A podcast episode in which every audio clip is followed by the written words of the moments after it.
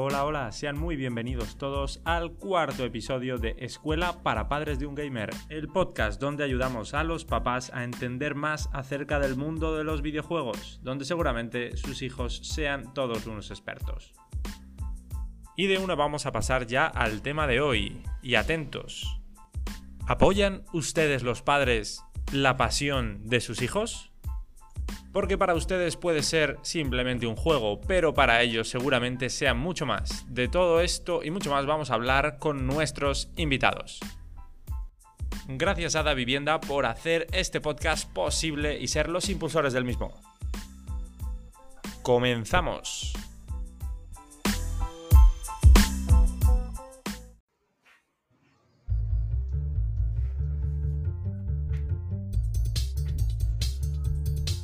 Muy buenas a todos. Como os había contado, aquí estamos con Patricia Losada y con el doctor Jorge Caram. Así que vamos con el tema de hoy. Es, ¿Apoyan los padres la pasión de sus hijos? ¿La entienden? ¿La reconocen? ¿Qué tal Patricia? ¿Qué tal Jorge? ¿Cómo estáis? Hola Carlos, Jorge, ¿cómo van? Patricia, Carlos, un cordial saludo. Muy contento de estar acá. Bueno, así me gusta, así me gusta. Vamos con el tema. ¿Apoyan los padres la pasión de sus hijos? ¿La entienden? Como si fuera, por ejemplo, un hijo que quiere ser futbolista, un hijo que quiere jugar algún deporte. Eh, Patricia, ¿tú ves que esto pueda ser posible, que de alguno de tus hijos acaben dedicándose a este mundo? Bueno, yo creo que es una, una realidad que hay que asumir. Eh, no es fácil, porque estábamos acostumbrados a, otro tipo de, profesiones, pero pues eh, nuestra realidad ha, cambiado y así tenemos que asumirla. Jorge, tú que ya conoces eh, mucho acerca de, este mundo, entiendo que ya conocerás algunos casos pues, de chicos que están dedicándose a los videojuegos. Eh, ¿Cómo ha sido esta relación con, sus padres? ¿Cómo han sido estos chicos que ya están de una manera profesional? ¿Cómo lo han tomado sus papás?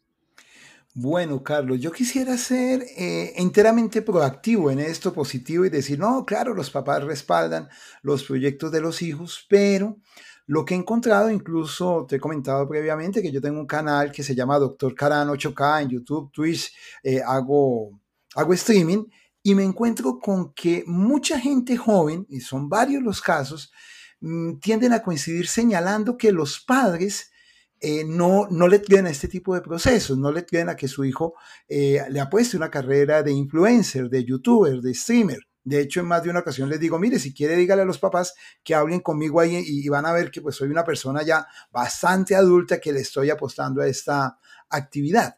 Eh, esto para señalar que si bien es un panorama que pudiera parecer desalentador, no hay que olvidar una cosa y es que el gamer, el videojugador, es una persona muy perseverante resiliente, muy tolerante a la frustración. Entonces, casi que este tipo de rechazos de alguna manera hacen parte de su día a día y algo a lo que se debe habituar. Toma en cuenta igual que si le va a apostar a una formación de este orden, pues va a estar lidiando con millones de millones de personas en el mundo. Mientras más tolerancia se tenga a la frustración, a la postre va a ser mejor.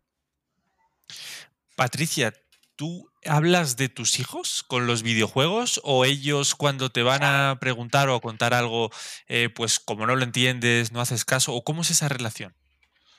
Bueno, yo les pregunto para, poder más o menos entender porque la terminología a veces me, es difícil entenderla. Entonces trato como de, preguntarles qué hace ese juego eh, mi hijo menor, él, me dice que él quiere ser youtuber, es más, ya creó un canal y graba, eh, se encierra solito y yo lo oigo por ahí eh, gritando y peleando solo. Entonces le pregunto qué, le pasa y, trato de hablar con él, más que todo que me explique porque a veces no entiendo su terminología. Jorge, ¿cómo crees que aquí los padres deben de actuar cuando ven que ya el, niño desde pequeño tiene una convicción o tiene una pasión? ¿Cómo crees que deben los padres ahí de apoyarle? Siempre la compañía es un plano total, esa compañía que además nos permita cada vez comprender más el proceso. Mira que, esto de alguna manera no es nuevo. Seguramente eh, si ustedes revisan, los actores usualmente reconocidos eh, ganan un buen dinero, viven muy bien, viven incluso mejor que, que una buena parte de la población pero cuando uno revisa la historia, seguramente muchos padres tampoco les da susto y es natural e, e, el riesgo que implica cualquier tipo de profesión nueva. Eso sí, eh, permíteme, Patricia, agrego algo. Eh, si eh, tu hijo le está apostando a youtuber, es primordial que esté acompañado en este momento porque siendo menor de edad, primero, YouTube es bastante recelosa con ese tema y dos, no está hablando solo. Sí, eso es importante que, que, lo tengas en cuenta. Siempre hay otra persona. Eh, yo en eso, mm, yo tengo un hijo de seis años, entonces siempre curo y cuido mucho el tema. Entre otras cosas porque YouTube tiene una ley que es la ley COPA, en donde tiende a, bloquear esos contenidos y estar como muy atenta. Pero uno como papá es bueno que esté ahí pendiente. Insisto, no, no en el tema de la prohibición, sino en el tema del acompañamiento, pues para que el hijo y el entorno que esté por ahí escuchándolo en la red sepa que no está solo. ¿Qué pasaría, Patricia? Bueno, primero te pregunto, eh, ¿alguno de tus hijos también eh, eh, hace algún tipo de deporte a nivel competitivo? Bueno, a ellos les gusta mucho el fútbol y pues en la ciudad donde vivimos, que es calurosa, yo siempre los animo a que salgan a jugar y, en el colegio están dentro del equipo. Y sobre el menor, que es el que más me preocupa, él le gusta mucho el tema de, del fútbol y, lo animo a que, a que esté en ese grupo y participe para alejarlo un poquito más de los videojuegos, pero ahora con esto que está pasando, pues que estamos en casa, entonces me ha sido difícil y toca entonces estar un poquito más encima de él y, y se me ha convertido en un poco de, de, de guerra campal porque el papá si sí no está nada de acuerdo en que él esté en esos videojuegos, entonces yo estoy ahí como en la mitad, como viendo el punto de vista de los dos y ser la intermediaria. Jorge, ¿qué le dirías aquí al papá en este caso? ¿Qué le dirías desde tu conocimiento al papá para ayudarle a Patricia a lidiar con esto en casa? Porque bueno, aquí también desde este podcast queremos ayudar a eso, a que los padres eh, comprendan a los hijos, pero también a que los padres puedan eh, llevarse mejor entre ellos eh, en lo que tiene relación a este tema. Por supuesto, siempre recordar que los niños no nacen con catálogo, ¿no? Y uno de papá no le dan un catálogo de cómo trabajar con un hijo y, siempre pues está propenso a, errores y es parte del, del sano desarrollo de la personalidad. Insistir en dos elementos. El primero, el eSport, el influencer como actividad, como profesión, es muy exigente exige incluso una disciplina física, una disciplina alimenticia, unas buenas rutinas de vida, porque de verdad que de hecho son personas que se vuelven muy competentes en todo un plano de racionamientos. Ese es un ítem importante. Pero dos, tomemos en cuenta que si es un niño, eso es como, como desde pequeño el niño que le apuesta al fútbol porque quiere ser un jugador profesional. Si le apuesta únicamente en el enfoque de ser jugador profesional, la posibilidad que no lo sea es alta. Algo similar sucede con el videojugador que piensa que va a ser youtuber. Ante todo lo que debe primar en el ejercicio deportivo o en el ejercicio de una actividad de profesión es la pasión, el gusto, porque e, e, es a lo que yo siempre invito a la persona, más que por ser youtuber, ser influencer, ser, es porque le gusten los videojuegos, más que por querer ser un jugador profesional de fútbol o de cualquier deporte, es porque le guste el deporte. Es así ese lado a donde yo invito a las personas a que acompañen y vuelvo a la, a la experiencia, ¿no? Acompañar al hijo en esos procesos, no dejarlo ahí porque se nos vuelve muchas veces como el pretexto de hoy. En este momento descansamos del muchacho cuando él está allá y es ahí cuando entramos un poco en, en la sorpresa o en el malestar cuando vemos que no solamente el muchacho puede estar ahí, sino se queda, ¿sí? Y es ahí cuando hemos generado una distancia que vale la pena siempre invitar a tener un mejor diálogo papás e hijos. Patricia, tú aquí, por ejemplo, cuando tu hijo consigue algún logro dentro de un videojuego o dentro de lo que él quiere hacer como youtuber, cuando saca su primer vídeo, ¿tú en qué sentido lo felicitas o en qué sentido lo apoyas o cómo eh, actúas ante esto? Bueno, primero pues trato de, ver el, eh, el, video que él graba y, entenderlo eh, porque muy poco entiendo del, del tema de, de esos juegos.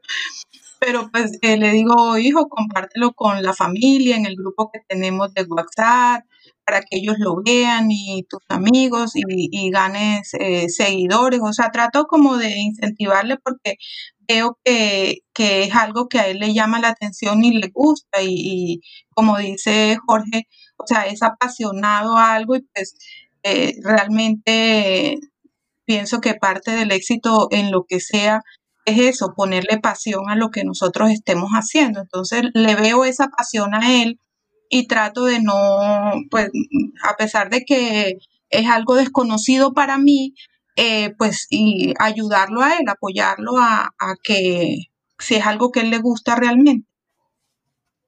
Jorge, una última pregunta para ti.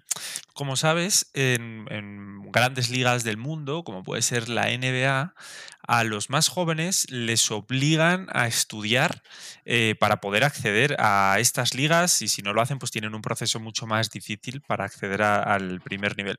¿Cómo crees que esto se podría hacer un símil en casa con los hijos que quieren dedicarse al mundo de los videojuegos, pero que obviamente los padres también están preocupados eh, porque estudien o porque tengan una, una profesión que para ellos sea más tangible. No te voy a decir que sea real o no, porque ambas serían reales, pero que para ellos sea más tangible. ¿Recomendarías algún, alguna, algún paralelismo entre, pues, como los jugadores de la NBA que tienen que aprobar todas sus asignaturas, su carrera, etcétera, para poder acceder a estas ligas? Sí, primero señalar que poco a poco las universidades están adoptando la misma figura con los eSports, por dar un ejemplo, con los influencers, con los youtubers, porque están incorporando ello. Dos, eh, para tranquilidad de Patricia y de los padres, recuerden que si un hijo empieza a monetizar o para cualquier proceso de ese orden, tiene que contar con el visto bueno de los papás, es decir, uno puede estar al tanto de cualquier proceso de contrato. Y tres, no olviden que el primer seguidor que debe tener sus hijos o cualquier persona es su papá. De hecho, en mi caso, mi primer seguidor es mi papá que tiene 77 años y por el que vivo absolutamente orgulloso. Entonces es algo a lo que les invito también porque eso no tiene edad. Perfecto. Sabias palabras para concluir esta conversación. Espero que les haya gustado a todos y que hayan aprendido mucho aquí de nuestros dos invitados. Así que nada, muchas gracias por estar aquí, Patricia Losada, y muchas gracias por estar aquí, Jorge Caram.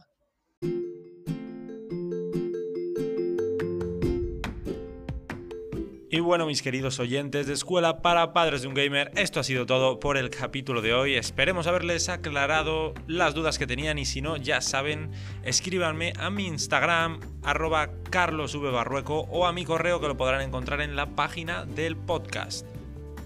Ahí estaré yo y nuestros expertos para ayudarles con todas esas dudas que les puedan surgir.